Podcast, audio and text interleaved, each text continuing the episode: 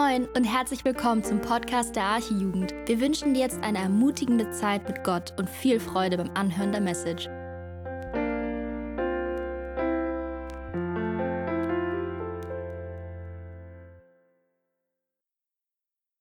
Ja, einen wunderschönen guten Abend. Mein Name ist Johann. Ich komme aus Hannover, beziehungsweise wohne seit drei Jahren in Hannover. Davor war ich einer von, also ich bin immer noch einer von euch, glaube ich. Aber also sozusagen war ich vor Ort einer von euch. Und ähm, ja, es ist ein unglaublich großes Privileg, ähm, hier stehen zu dürfen und ähm, euch dienen zu dürfen am Wort Gottes. Und ja, ich bin fest davon überzeugt, dass wo Gott redet, dass er auch Veränderungen bewirken will. Und lass mich noch kurz um den Segen Gottes bitten. Vater im Himmel, ich danke dir, dass wir deine Kinder sind. Ich danke dir für dein Wort, was du uns geschenkt hast und was du jetzt auch heute Abend zu, äh, zu uns sprechen möchtest. Bitte sättige uns, verändere du uns durch dein Wort und ähm, mach uns Jesus ähnlich. Um deines Namens willen. Amen. Okay, soll ich das hier? Egal. Ja, vor zwei Wochen ungefähr war es, äh, da ging ich mit meinen Eltern am Kronsberg in Hannover, also es ist kein richtiger Berg, sondern es ist nur ein kleiner Hügel, spazieren. Und wir kamen da an so eine Allee, ähm, da gibt es schöne ähm, Wanderwege, Spazierwege, wo auf beiden Seiten Bäume aufgereiht waren. Stellt euch das mal so vor. Und diese Bäume hatten keine Blüten, aber man sah auf jeden Fall von weitem, dass einige Früchte dran waren. Und wir fragten uns, was sind das wohl für Bäume? Und ich bin ehrlich, ich bin sehr schlecht, was Botanik angeht. Ich hatte keinen blassen Schimmer, was das für Bäume waren. Waren es Hagebutten, die Früchte, oder waren es Äpfel? ich hatte wirklich keinen Plan. Und weil ich es nicht genau wusste, ähm, gingen wir einfach mal an einen solchen Baum äh, heran, traten in die Nähe und ich pflückte eine von den Früchten, steckte sie in den Mund und ich wusste, aha, es war eine Kirsche. es war eine noch sehr kleine und unreife Kirsche, aber es war eine Kirsche. Also das Geheimnis war gelüftet, es war ein Kirschbaum. Ich habe den Kirschbaum an seiner Frucht erkannt. Und so ähnlich ist es auch mit uns, die wir uns Christen nennen. Woran erkennt man einen Christen?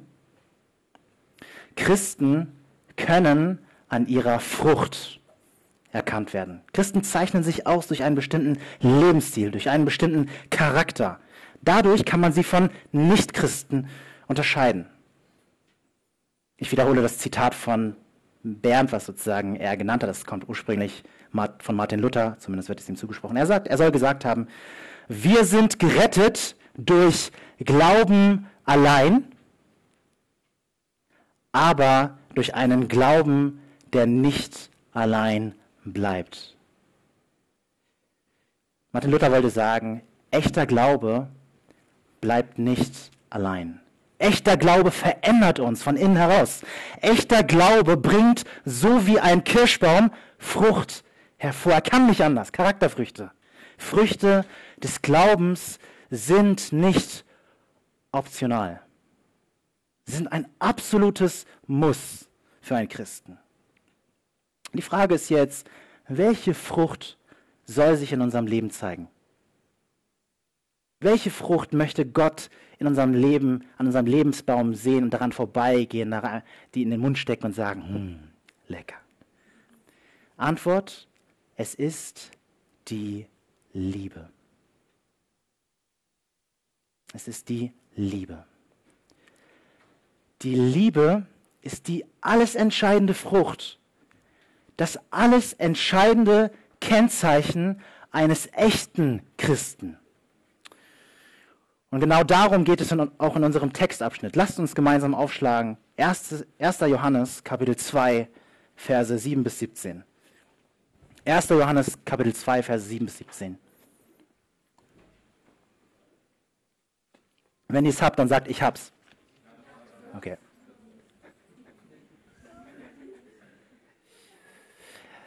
Ich lese. Vers 7.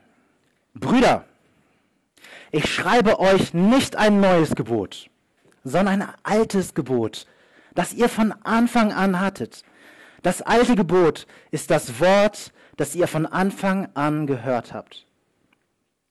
Und doch schreibe ich euch auch ein neues Gebot, was wahr ist in ihm und in euch, denn die Finsternis vergeht und das wahre Licht scheint schon. Wer sagt, dass er im Licht ist und doch seinen Bruder hasst, der ist noch immer in der Finsternis. Wer seinen Bruder liebt, der bleibt im Licht und nichts Anstößiges ist in ihm. Wer aber seinen Bruder hasst, der ist in der Finsternis und er wandelt in der Finsternis und er weiß nicht, wohin er geht, weil die Finsternis seine Augen verblendet hat. Ich schreibe euch, ihr Kinder, weil ich die Sünden vergeben sind, um seines Namens willen. Ich schreibe euch, ihr Väter, weil ihr den erkannt habt, der von Anfang an ist. Ich schreibe euch, ihr jungen Männer, weil ihr den Bösen überwunden habt. Ich habe euch geschrieben, ihr Kinder, weil ihr den Vater erkannt habt. Ich habe euch geschrieben, ihr Väter, weil ihr den erkannt habt, der von Anfang an ist. Ich habe euch geschrieben, ihr jungen Männer, weil ihr stark seid und das Wort Gottes in euch bleibt und ihr den Bösen überwunden habt. Vers 15. Habt nicht lieb die Welt, noch was in der Welt ist. Wenn jemand die Welt lieb hat, so ist die Liebe des Vaters nicht in ihm.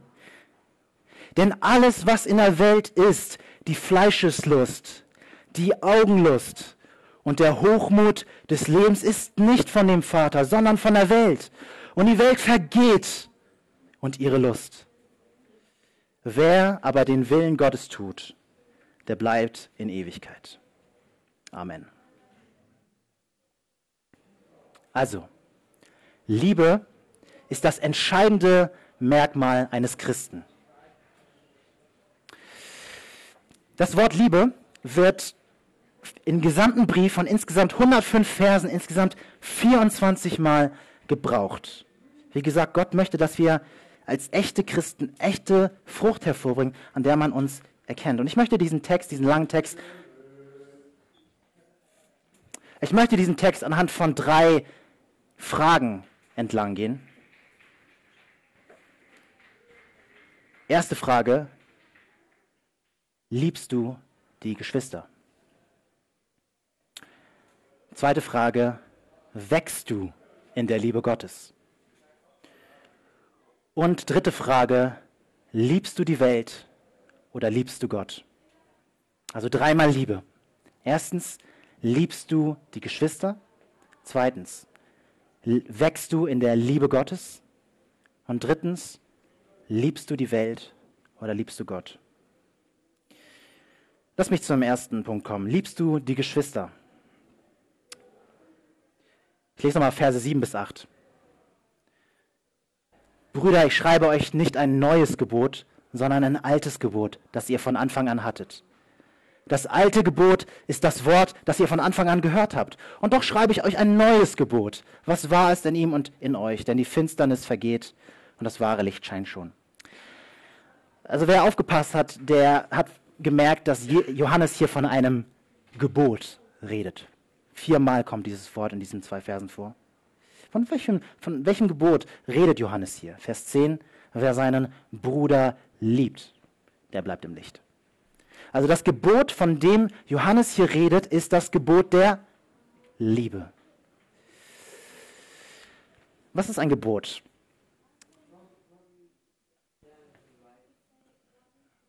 Ein Gebot ist nicht einfach nur ein nett gemeinter Rat. Ein Gebot ist nicht einfach nur ein Vorschlag nach dem Motto, es wäre schön, wenn du deine Geschwister oder deinen Bruder oder deine Schwester liebst. Nein, ein Gebot ist ein Befehl. Gott befiehlt uns, dass wir andere Christen lieben. Und dieses Gebot ist ein altes Gebot. Vers 7. Ich schreibe Brüder, ich schreibe euch nicht ein neues Gebot, sondern ein altes Gebot, das ihr von Anfang an hattet. Also Johannes sagt, ihr habt dieses Gebot nicht erst seit gestern, ihr kennt dieses Gebot von Anfang an. Johannes meint damit, dieses Gebot steht schon im Alten Testament. 3. Mose 19, 18. Du sollst deinen Nächsten lieben wie dich selbst. Gott war schon immer ein Gott der Liebe und er hat schon immer ja von Anfang an geboten, dass wir einander lieben sollen. Aber auch wenn Gottes Gebot, den Nächsten zu lieben, schon so alt ist wie das Alte Testament, ist, es, ist dieses Gebot auch neu, sagt er hier, Vers 8. Und doch schreibe ich euch ein neues Gebot. Was wahr ist in ihm und in euch, denn die Finsternis vergeht und das wahre Licht scheint schon. Also inwiefern ist dieses Gebot auch neu? Hier, hier heißt es, das Gebot ist wahr in ihm, in Jesus ist es wahr und in euch. Mit anderen Worten, in Jesus gewann das Gebot der Liebe eine neue Betonung, eine neue Kraft, eine neue Dimension. Vielleicht erinnert sich der eine oder andere.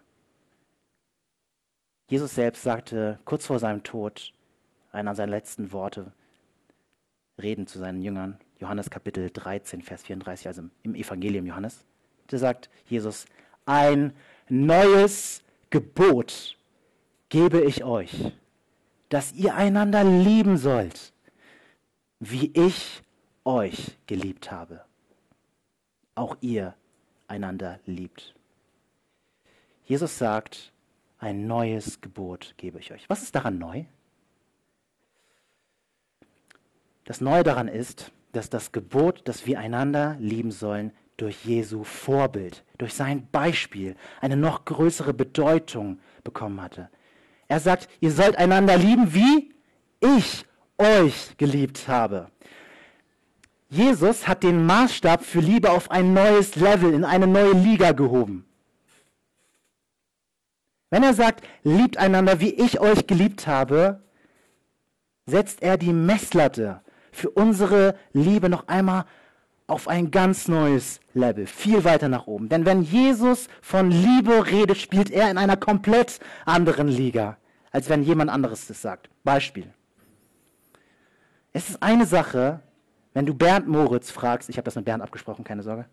Wenn du Bernd fragst, bist du ein guter Fußballspieler? Dann würde Bernd vielleicht sagen, ja, ich kann ganz gut Fußball spielen. Beim Archefußball habe ich schon das eine oder andere Tor geschossen. Mach ab und zu mal auch einen tödlichen Pass. Also ich kann ganz gut Fußball spielen. Aber es bedeutet etwas komplett anderes, wenn du zu Lionel Messi oder Cristiano Ronaldo gehst und ihn fragst, bist du ein guter Fußballspieler? Und er darauf antwortet, ja, ich kann gut Fußball spielen. Es ist etwas komplett anderes, wenn Lionel Messi das sagt, als wenn Bernd Morris das sagt. Es liegen, da liegen Welten zwischen. ja. Sorry. Aber so, ist, so ähnlich ist das mit Jesus. Wenn er sagt, ich gebe euch ein neues Gebot, dass ihr euch einander liebt, wie ich euch geliebt habe, dann hebt Jesus dieses Gebot auf einen neuen Maßstab, auf ein neues Level. Er spielt in einer anderen Liga. Jesus liebt leidenschaftlich, hingebungsvoll, in einer anderen Dimension. Und er möchte, dass auch wir uns gegenseitig in dieser Intensität und in dieser Dimension leben, lieben. Seine Liebe ging bis zur letzten Konsequenz. Seine Liebe ging bis zum letzten Atemzug. Ja, seine Liebe ging bis zum Tod ans Kreuz. Und seine Liebe geht sogar so weit, dass er selbst seinen Feinden Gnade und Vergebung zuspricht. Und so soll angewendet auf uns auch unsere Liebe sich nicht mit dem Mindesten zufrieden geben, nach dem Motto, solange ich meinem Bruder oder meiner Schwester nichts Schlechtes tue, ist schon alles okay. Solange ich meinen Nächsten nicht hasse, ist doch alles gut. Nein, jemanden zu lieben ist mehr als einfach nur höflich und nett zu sein. Jesu Liebe gibt sich hin für andere. Jesu Liebe ist bereit, sich etwas kosten zu lassen, auch wenn es teuer ist. Wenn wir einander mit der Liebe Jesu lieben, sind wir bereit, uns einander un unterzuordnen, einander aufzuopfern, einander zu dienen. Und die Frage, die ich dir heute, heute Abend stellen möchte, ist ausgehend von diesem Text, liebst du deine Geschwister? Brennt dein Herz für das Wohlergehen deines Bruders oder deiner Schwester? Hast du ein Verlangen danach, deinen Geschwistern Gutes zu tun, Gutes zu wünschen? Wann war das letzte Mal, dass du darüber nachgedacht hast, wie du deinen Geschwistern dienen kannst, wie du ihnen helfen kannst, wie du sie unterstützen kannst? Oder dreht sich möglicherweise das meiste in deinem Leben alles nur um dich selbst, deine eigenen Bedürfnisse, deine eigenen Sorgen, deinen eigenen Komfort, deine eigenen Verletzungen? Jesus möchte mit diesem neuen Gebot der Liebe, dass unser Herz erfüllt ist von, von seiner Liebe zu unseren Geschwistern. Dass wir uns nicht einfach nur mit seiner Liebe zufrieden geben und uns daran freuen, sondern dass diese Liebe weitergeht zu anderen. Denn das ist das wichtigste, das allerwichtigste Kennzeichen eines Christen. Jesus sagt ein Vers später, Johannes 13, Vers 34, diese Worte. Hört genau zu. Daran wird jedermann erkennen, dass ihr meine Jünger seid. Wann? Wenn ihr einander liebt. Was ist, wenn ich keine Liebe zu Geschwistern habe? Wenn jemand keine Liebe, keine Bruderliebe, keine Schwesterliebe, keine geschwisterliche Liebe hat, dann ist er kein Christ.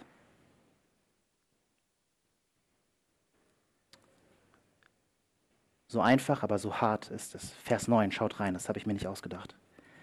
Wer sagt, dass er im Licht ist und doch seinen Bruder hasst, der ist noch immer in der Finsternis. Johannes redet hier von Menschen, die von sich selbst behaupten, dass sie sich im Licht befinden, doch hassen sie ihre Geschwister.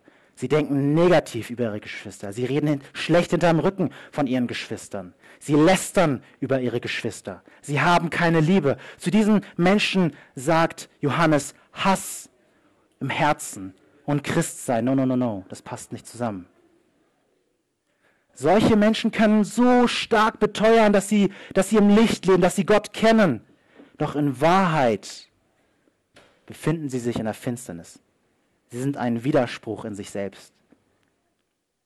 So wie Salz nicht süß sein kann oder man im Swimmingpool nicht trocken wird, also wenn er gefüllt ist mit Wasser. Vers 11. Vers 11 wiederholt den Gedanken nochmal.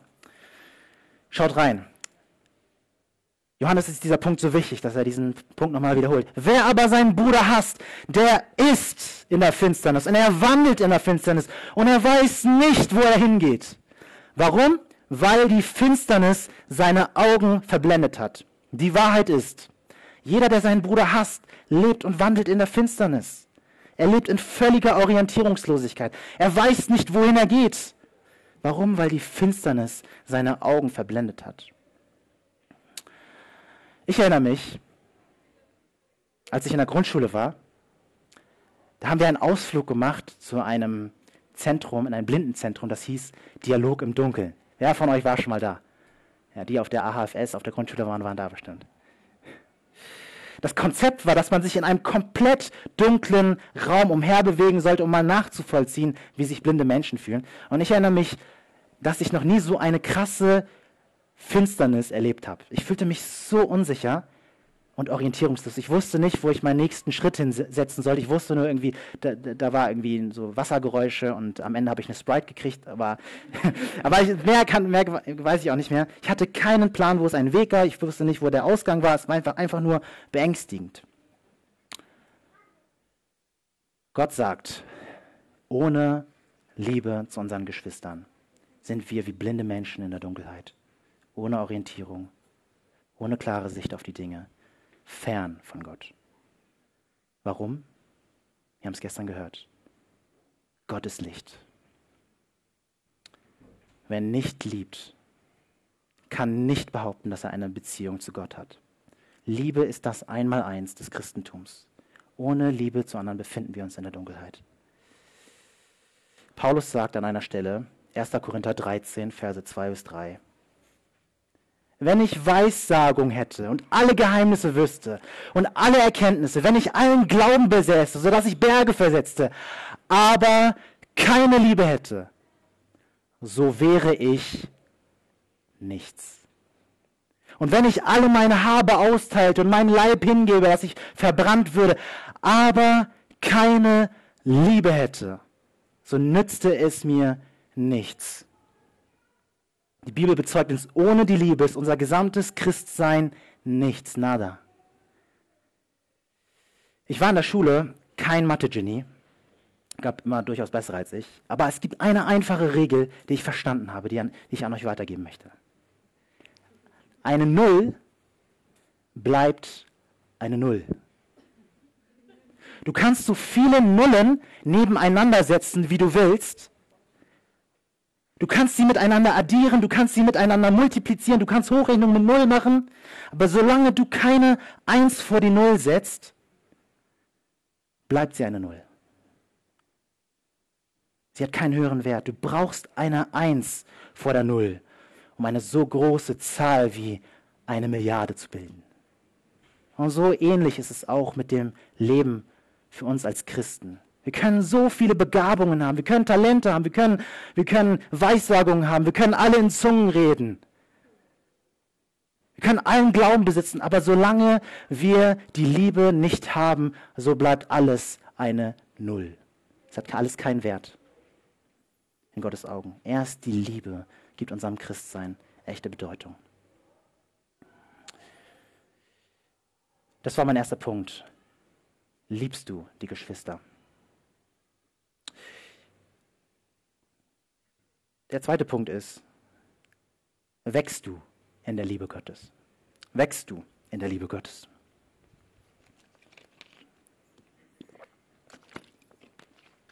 Also Wachstum in der Liebe Gottes ist das zweite Kennzeichen des Christen und Christen.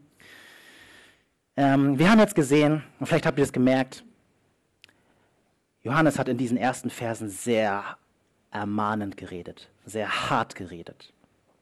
Doch in unserem Abschnitt, der jetzt kommt, ändert sich sein Ton. Johannes schlägt auf einmal einen sehr positiven Ton an. Johannes redet ermutigend zu uns. Er will unsere Heilsgewissheit stärken. Er will uns aufbauen. Und deswegen erinnert, uns, erinnert, erinnert er uns daran, was Gott in unserem Leben bereits getan hat. Schaut in Verse 12 bis Verse 14. Ich schreibe euch, ihr Kinder, weil euch die Sünden vergeben sind um seines Namens willen. Ich schreibe euch, ihr Väter, weil ihr den erkannt habt, der von Anfang an ist. Ich schreibe euch, ihr jungen Männer, weil ihr den Bösen überwunden habt. Ich habe euch geschrieben, ihr Kinder, weil ihr den Vater erkannt habt. Ich habe euch geschrieben, ihr Väter, weil ihr den erkannt habt, der von Anfang an ist. Ich habe euch geschrieben, ihr jungen Männer, weil ihr stark seid und das Wort Gottes in euch bleibt und ihr den Bösen überwunden habt. Auffällig ist in diesen Versen, dass Johannes einen sehr poetischen Stil gebraucht. Dreimal wiederholt ihr, ich schreibe euch, ich schreibe euch, ich schreibe euch. Und dann wechselt er seine Formulierung und dann heißt es, ich habe euch geschrieben, ich habe euch geschrieben, ich habe euch geschrieben. Und den Menschen, denen er schreibt, können in drei Kategorien aufgeteilt werden. Er schreibt zuerst den Kindern, dann den Vätern und dann den jungen Männern. Und für jede dieser drei Kategorien hat er eine eigene Botschaft. Und unterschiedliche Ausleger haben unterschiedliche Ansichten, was, mit, was damit gemeint ist. Sind jetzt nur die jungen Männer unter uns angesprochen? Dürfen die Frauen sich nicht auch angesprochen fühlen? Oder nur weil wir keine Kinder haben, dürfen, die sich, dürfen wir uns jetzt nicht angesprochen fühlen als Jugend? Ich habe lange mit dem Text gerungen und mich gefragt, was er sagt. Hier ist mein, mein Versuch. Ich glaube, dass Johannes mit Kindern, Vätern und jungen Männern unterschiedliche Stadien der geistlichen Entwicklung meint. Mit anderen Worten, wir alle, ja, egal wie alt wir sind, wir befinden uns alle an unterschiedlichen Punkten in Bezug auf unser geistliches Wachstum. Manche von uns stehen noch am Anfang ihrer Reise mit Jesus. Wir werden als Kinder Gottes in eine Familie geboren. Dann kommt das Wachstum. Wir wachsen heran zu einer jungen Person im Glauben. Geistliches Wachstum. Und zum Schluss kommt das höhere Alter, das Stadium der geistlichen Reife. Was will Johannes uns hier sagen? Was will uns Gottes Wort hier sagen? Johannes will unsere Gewissheit stärken. Johannes will deine Gewissheit stärken. Es gibt bestimmte Erfahrungen, die du durchmachst, wenn du hier sitzt und du bist Christ. Du befindest dich in einem Wachstumsprozess. Und diese Erfahrungen, die du machst, die Johannes hier anspricht, die sollen deinen Glauben stärken, wenn du diese Erfahrung gemacht hast. Die sollen dir bestätigen, dass du echt bist.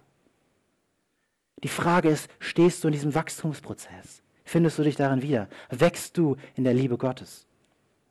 Kommen wir zuerst zu den Kindern. Kurz nachdem wir bekehrt sind, werden wir neugeborene Kinder. Wir sind mit wir werden mit zwei besonderen Erfahrungen gesegnet. Ich fange mal mit der ersten an, Vers 12. Ich schreibe euch, ihr Kinder, weil euch die Sünden vergeben sind um seines Namens willen. Die erste Erfahrung, die wir als Kinder Gottes machen, ist die Gewissheit, dass uns unsere Sünden vergeben werden, um seines Namens willen. Ich erinnere mich an meine eigene Bekehrung. Ich saß eines Abends äh, in meinem Zimmer zu Hause und es hatte schon eine längere Vorgeschichte, aber schon lange quälte mich mein eigenes Gewissen. Ich wusste vor Gott, es hatte mir Gott offenbart, ich bin ein Sünder und äh, da ist Dreck in meinem Leben. Ich bin verloren. Ich stehe unter dem Zorn Gottes. Ich komme in die Hölle. Und ich wusste, dass ich gegen Gott rebelliert habe, dass ich mein Leben ohne Gott gelebt habe. Innerlich hatte ich keinen Frieden. Aber dann las ich diese Verse in, diesen Vers in Römer Kapitel 3, Vers 23. Da heißt es, sie werden ohne Verdienst gerecht aus seiner Gnade durch die Erlösung, die in Christus Jesus geschehen ist. Und da fiel es mir wie Schuppen von den, von den Augen. Und ich fing an, einfach zu Jesus zu sagen, Jesus, du weißt, dass ich ein Sünder bin, aber ich vertraue jetzt deinem Wort. Ich vertraue, dass ich ohne meinen eigenen Verdienst gerecht werde aus deiner Gnade durch die Erlösung, die du für mich bewirkt hast. Ich vertraue, dass Jesus für meine Sünden bezahlt hat. Ich vertraue, dass du, Herr Jesus, meine Schuld getragen hast. Und darüber, als ich das gebetet habe, da überkam in meinem Herzen mich ein Frieden, den ich vorher nicht gekannt habe. Ich erinnere mich, dass ich am nächsten Tag mit einer Freude auf mein Fahrrad stieg und zur Uni fuhr und ich, ich äh, ja, laut betete, laut sang und ich konnte nicht anders. Und ich möchte dich fragen, kannst du das auch von dir sagen?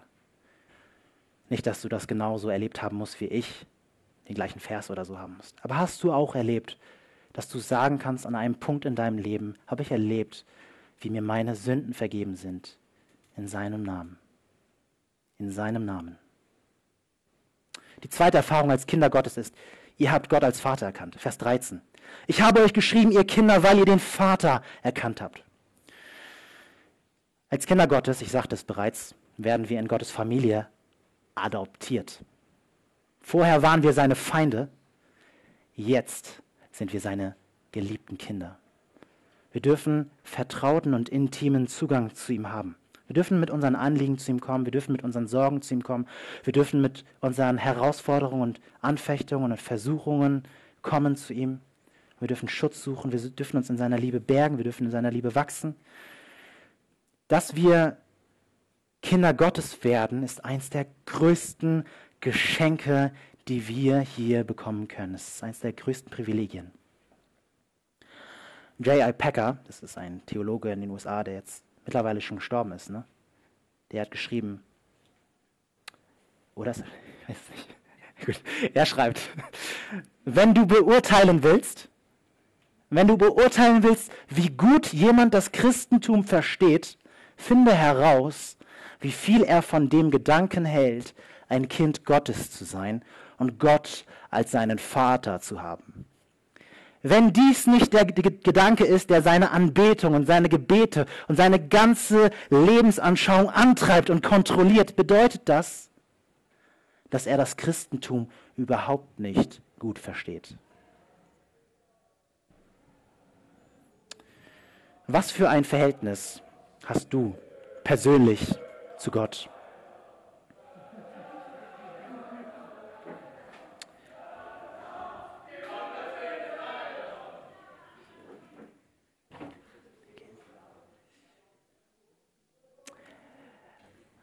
Was für ein Verhältnis hast du zu Gott? Gehst du zu ihm als zu deinem Vater, von dem du dich geliebt weißt? Freust du dich darüber, dass du ein geliebtes Kind Gottes bist? Oder misstraust du ihm, weil du nicht glaubst, dass er es wirklich gut mit dir meint? Ist dein Verhältnis zu Gott von Misstrauen gegenüber seiner Liebe, zu seiner väterlichen Liebe geprägt? Gehen wir noch einen Schritt weiter. Zu den Vätern, also zu den geistlich Gereiften, schreibt er zweimal das Gleiche. Vers 13. Ich schreibe euch, ihr Väter, weil ihr den erkannt habt, der von Anfang an ist. Vers 14. Ich habe euch geschrieben, ihr Väter, weil ihr den erkannt habt, der von Anfang an ist. Also, er schreibt nicht einfach, ihr Väter habt Gott erkannt. Nein, sie haben etwas ganz Bestimmtes über Gott erkannt, nämlich, dass er von Anfang an da war. Er dass er schon immer da war. Und derjenige, der von Anfang an da war, ändert sich nicht. Er bleibt immer der gleiche. Ihr Väter, ihr habt erkannt, wie treu und zuverlässig und beständig und unveränderlich sein Wesen ist. Ihr Väter, ihr seid schon lange mit Jesus unterwegs. Und eure Heilsgewissheit, eure Festigkeit, sie gründet sich darauf, dass ihr erfahren habt, dass er von Anfang an ist und dass er immer noch der gleiche ist. Er ist euch in all den Jahren treu zur Seite gestanden und ist mit euch gewesen. Und auch unter uns hier gibt es einige Leute, die schon lange Zeit mit Jesus unterwegs sind. Schade, dass Wolfgang und Gertrud nicht da sind. Manche sind mit. Ah, okay. Entschuldigung. Manche sind bereits schon Jahrzehnte mit ihm unterwegs. Könnt ihr nicht sagen, dass ihr den erkannt habt, der von Anfang an ist? Könnt ihr, die ihr schon lange mit Jesus unterwegs seid, nicht bezeugen, dass er in der ganzen Zeit treu gewesen ist und mit euch, mit dir gewesen ist? Als letztes richtet er sich an die jungen Männer, beziehungsweise an die Heranwachsenden im Glauben. Also ähm, Vers 13 auch nochmal. Ich schreibe euch, ihr jungen Männer, weil ihr den Bösen überwunden habt. Vers 14. Ich habe euch geschrieben, ihr jungen Männer, weil ihr seid stark und das Wort Gottes in euch bleibt und ihr den Bösen überwunden habt. Also wie gesagt, er meint nicht nur die wörtlich jungen Männer, also sondern alle, die eine Zeit lang im Glauben unterwegs sind, die den Reifegrad eines jungen Menschen, eines Teenagers oder eines jungen Erwachsenen haben. Fällt euch auf, was Johannes hier nicht schreibt? Er sagt nicht, ihr sollt den Bösen überwinden. Ihr sollt Gottes Wort in euch haben, sondern er schreibt, ihr habt den Bösen überwunden. Ihr habt das Wort Gottes in euch. Er schreibt von Tatsachen. Was sagt uns das? Gott will dir Gewissheit zusprechen ich bin gewiss, dass es wahr ist über dich. Gott lässt sein Werk in dir nicht halb fertig. Nein, Gott arbeitet an dir. Gott vergibt dir nicht nur, sondern er befähigt dich auch. Gott rettet dich nicht nur, sondern er heiligt dich auch. Er tut beides. Und oftmals ist es nach unserer Bekehrung so, zumindest habe ich das so erlebt, dass wir uns in einer Art von Hochphase befinden. Wir erleben eine Befreiung und eine Leichtigkeit. Bestimmte Sünden, die uns damals so gefangen hielten, sind kein Problem mehr für uns. Aber nach einiger Zeit, vielleicht nach ein paar Monaten der, des Nestschutzes, der Honeymoon-Phase, dann fangen die Attacken des Satans an. Es kann sein, dass wir straucheln. Es kann sein, dass wir fallen und uns in alte Sünden wieder verstricken. Und es kann sein, dass wir dann vielleicht denken, ich bin kein echter Christ. Vielleicht ist es ja gerade so, dass du in einer solchen Situation steckst. Ich möchte dir sagen, willkommen im Club. Die Flitterwochen sind vorbei. Zieh dir deine Handschuhe an und kämpf. Jetzt ist es Zeit zum Kämpfen. Das ist das christliche Leben. Es ist ein Kampf, wo wir unserer Sünde bis aufs Blut widerstehen und versuchen, uns ihr zu widersetzen und sie zu überwinden durch Gottes Kraft. Gott möchte uns dazu befähigen. Wir haben gesehen, dass Gott möchte, dass wir echt sind, dass wir echte Christen sind, es nicht nur behaupten zu sein. Und echte Christen kennzeichnen sich erstens dadurch, dass sie Liebe haben zu den Geschwistern. Und zweitens erkennt man Christen an ihrem Wachstum in der Liebe Gottes. Ich möchte jetzt zum letzten Punkt kommen. Als letztes sehen wir, dass Christen sich dadurch kennzeichnen, dass sie nicht die Welt lieben. Also dritte Frage, liebst du die Welt oder liebst du Gott? Verse 15 bis 17. Habt nicht lieb die Welt, noch was in der Welt ist. Wenn jemand die Welt lieb hat, so ist die Liebe des Vaters nicht in ihm. Denn alles, was in der Welt ist, die Fleischeslust, die Augenlust und der Hochmut des Lebens ist nicht von dem Vater, sondern von der Welt. Und die Welt vergeht und ihre Lust. Wer aber den Willen Gottes tut, der bleibt in Ewigkeit. Gott sagt dir heute Abend, hab nicht lieb die Welt. Noch was in der Welt ist. Was meint Johannes mit der Welt? Meint er die geschaffene Schöpfung? Nein.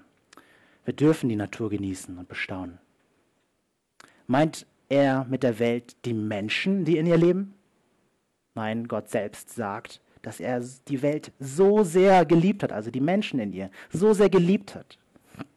Und Gott liebt die Menschen, die er geschaffen hat. Nein, wenn Johannes uns sagt, wir sollen die Welt nicht lieben, dann meint er nicht die Schöpfung, auch nicht die Menschen in ihr, sondern er meint, Vers 16, schaut rein, alles, was in der Welt ist, die Fleischeslust, die Augenlust und der Hochmut des Lebens, ist nicht von dem Vater, sondern von der Welt. Johannes nennt hier drei Dinge, Dinge, die zur Welt gehören. Ich gehe sie einer nach dem anderen durch. Erst Fleischeslust, die Lust des Fleisches. Also Lust des Fleisches heißt ein falsches, sündiges Verlangen. Heiß auf etwas zu sein, was gegen den Willen Gottes ist. Zum Beispiel Verlangen nach körperlicher Befriedigung durch Essen. Ein falsches, sündiges Verlangen nach Sex in einem falschen Rahmen. Und so weiter. Letztlich alles, wodurch du und ich, wir versuchen, uns zu befriedigen, unseren Körper zu befriedigen, was nicht Gott ist. Johannes sagt, bewahre dein Herz davor, dass du dich deinen körperlichen Lüsten hingibst. Suche deine Erfüllung nicht in der falschen Begierde.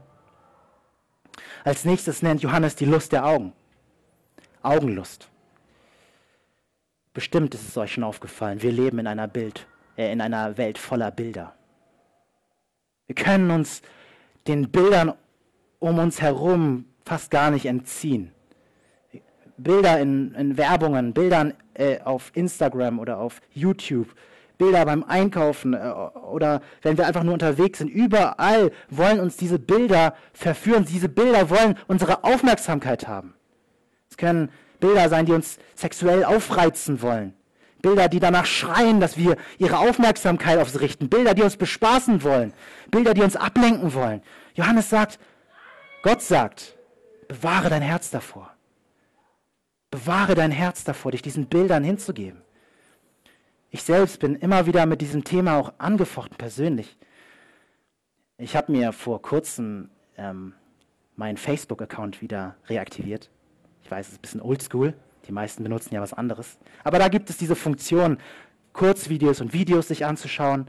Und insbesondere abends nach der Arbeit, wenn ich erschöpft und kaputt war, habe ich mich immer wieder, muss ich bekennen, dabei ertappt, dass ich mir ein Video nach dem anderen angeschaut habe.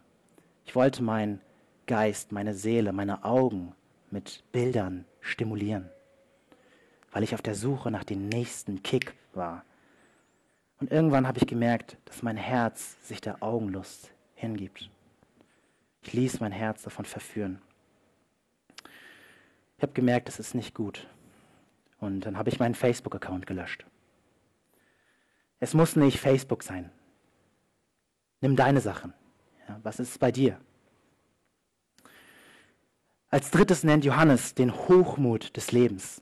Damit ist gemeint, dass man seine Befriedigung, seine Erfüllung, sein Glück in Besitz sucht, in Geld, Reichtum, Macht, Karriere, Ansehen, gute Mode, gutes Essen, ein guter Lifestyle, die neueste Technik, das neueste Auto. Johannes warnt uns davor, dass wir unser Herz an diese Dinge hängen und sie lieben. Ihr hört diese Sachen und ihr denkt vielleicht, Johannes, willst du uns sagen, dass wir jetzt nicht mehr ins Kino gehen dürfen? Willst du uns sagen, dass wir alle sozialen Medien löschen sollen? Willst du sagen, dass ich keinen guten Beruf, keine Karriere mehr anstreben soll? Darf ich, darf ich mir kein neues Smartphone oder keinen Laptop mehr kaufen? Oder ein neues Auto? Nein, das will Johannes nicht sagen. Gott möchte uns nicht all diese Dinge per se verbieten, aber die klare Aufforderung, die wir heraushören müssen, die klare Warnung, die uns Johannes und Gott durch seinen Heiligen Geist zuruft, lautet, hab diese Dinge nicht lieb. Lass dich von diesen Dingen nicht vereinnahmen, hänge dein Herz nicht an diese Dinge. Das ist der Punkt. Warum nicht? Zwei Gründe. Vers 15. Wenn jemand die Welt lieb hat, so ist die Liebe des Vaters nicht in ihm. Wenn du dich nach der Freizeit für die Liebe zur Welt entscheidest, entscheidest du dich gleichzeitig immer gegen die Liebe des Vaters. Warum? Bernd hat es gestern in seiner Predigt schon angesprochen. Die Welt und Gott liegen so weit auseinander wie Nordpol und Südpol. Also wenn du dich auf den Weg machst und du willst zum Nordpol gehen, kannst du keinen Abstecher machen zum Südpol. Der Südpol liegt nicht auf dem Weg zum Nordpol. Es ist entweder oder. Du kannst nicht beides haben. Entweder dein Herz liebt die Welt oder dein Herz liebt Gott. Entweder du suchst deine Erfüllung in der Welt oder du suchst deine vollkommene Erfüllung, Befriedigung und Zufriedenheit und Glück und Freude in der Liebe des Vaters. Jesus selbst sagt, niemand, niemand kann zwei Herren dienen. Entweder er wird den einen hassen und den anderen lieben, oder er wird dem einen anhängen und den anderen verachten. Matthäus 6, 24. Die Frage ist, frage dich selbst, schau nicht auf den Nachbarn, beleuchte dein eigenes Herz. Für wen schlägt dein Herz? Die Frage ist nicht, bist du in einem christlichen Elternhaus aufgewachsen? Das ist nicht die Frage. Die Frage ist auch nicht, gehst du auf christliche Freizeiten? Die Frage ist auch nicht, gehst du in die Jugend? Sondern die Frage ist, liebst du Gott oder liebst du die Welt?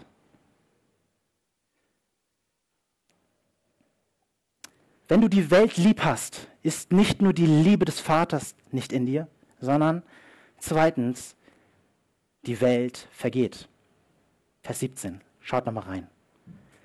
Und die Welt vergeht und ihre Lust. Wer aber den Willen Gottes tut, der bleibt in Ewigkeit. Was steht hier?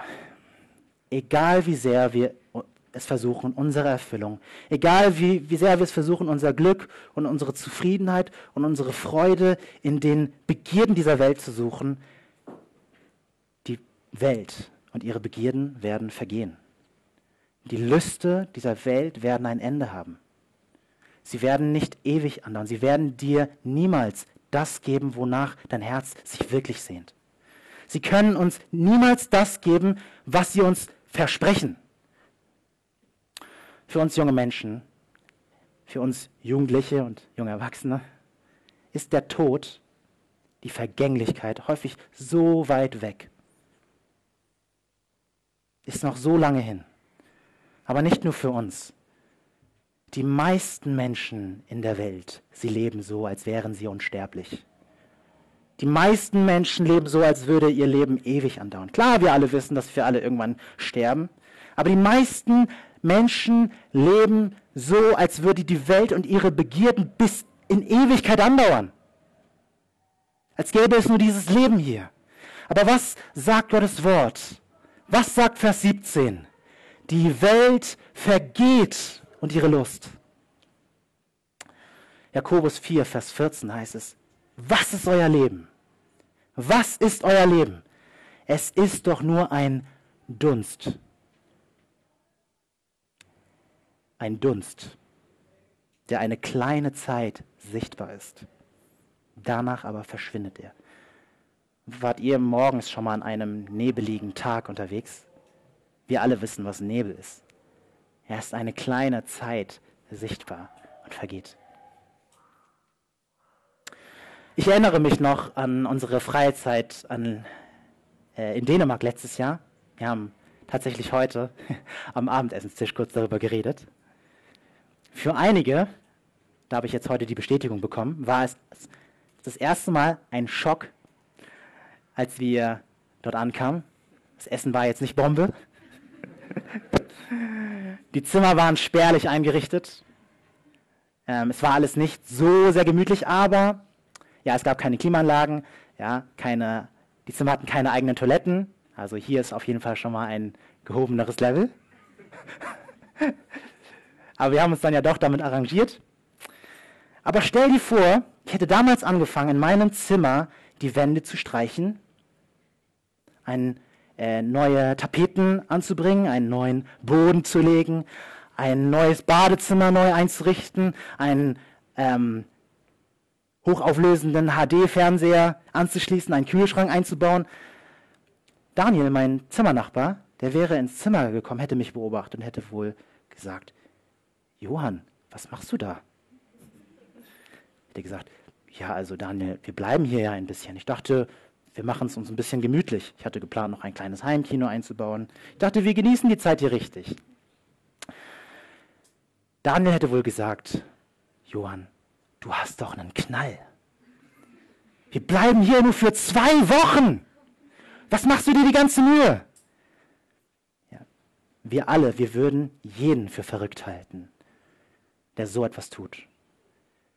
Aber sind wir mal ehrlich, im Lichte der Ewigkeit ist unser Leben hier, diese 70, 80 Jahre, weniger als kleine zwei Wochen Sommerfreizeit. Unser vergängliches Leben ist wie nichts. Ich habe jeden Tag im Krankenhaus damit zu tun. Der Körper ist vergänglich. Der Tod kommt schneller, als dir lieb ist. Unser Leben ist wie nichts. Heute da, morgen schon wieder weg. Im Lichte der Ewigkeit sind unsere 70, 80 Jahre wie ein kurzer Aufenthalt in einem Jugendhotel. Anders ist es mit demjenigen, der sein Herz darauf richtet, den Willen Gottes zu tun. Wie heißt es in Vers 17? Er bleibt. Er bleibt. Nicht nur heute. Nicht nur morgen. Nicht nur bis in 70 oder 80 Jahren, sondern bis wann? In Ewigkeit.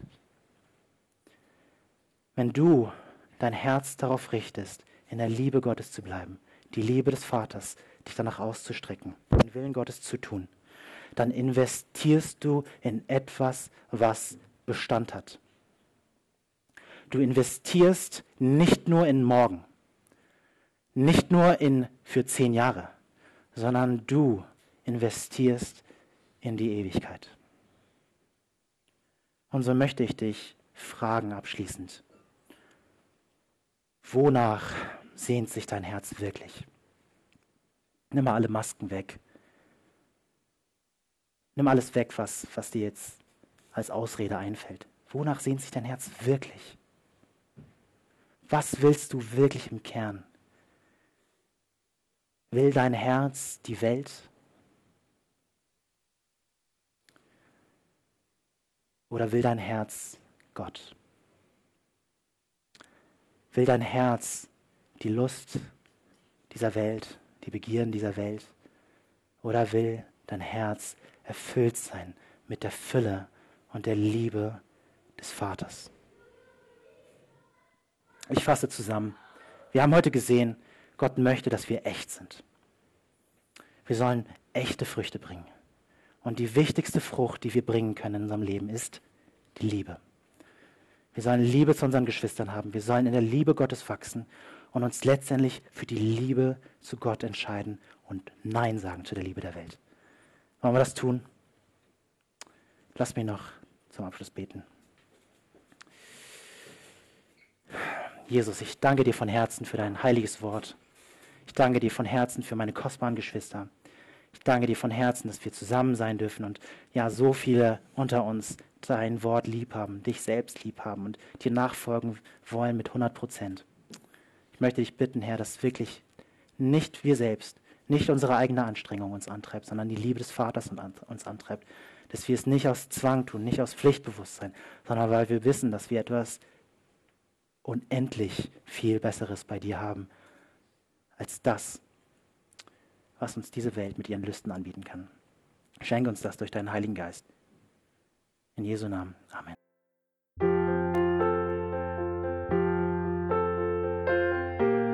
Wir freuen uns, dass du heute mit dabei warst. Wir als Archijugend sind fest davon überzeugt, dass Gott auch heute durch sein Wort spricht und hoffen, dass du ihn durch diese Predigt besser kennenlernen konntest. Weitere Beiträge von uns findest du auch auf unseren Social-Media-Kanälen oder unter archijugend.de. Bis dann, tschüss!